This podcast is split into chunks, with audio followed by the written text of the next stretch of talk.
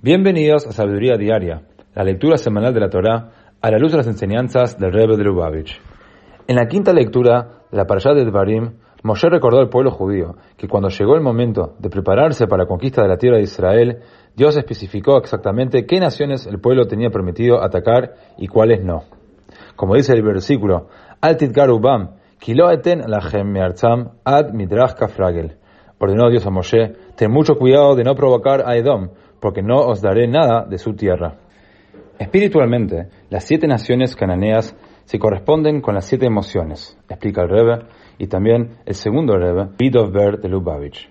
Mientras que las naciones de Edom, Ammon y Moab, adyacentes a la tierra de Canaán, pero exteriores a ella, se corresponden con las tres facetas del intelecto.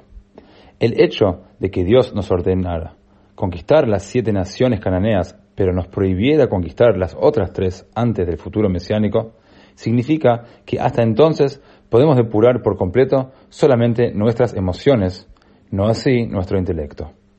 Dado que nuestras emociones suelen ser gobernadas por nuestro intelecto, podemos hacer uso de este para enseñarnos a nosotros mismos qué amar y qué odiar. Sin embargo, en la actualidad no existe un modo análogo de influir sobre nuestro intelecto.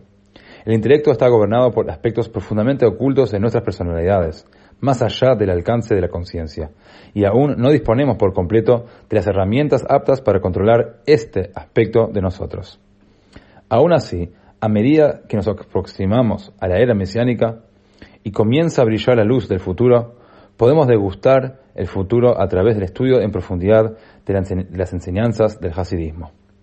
Estas enseñanzas tocan los aspectos más elevados de nuestras almas. Al estudiarlas, podemos comenzar a rectificar nuestro intelecto como también nuestras emociones.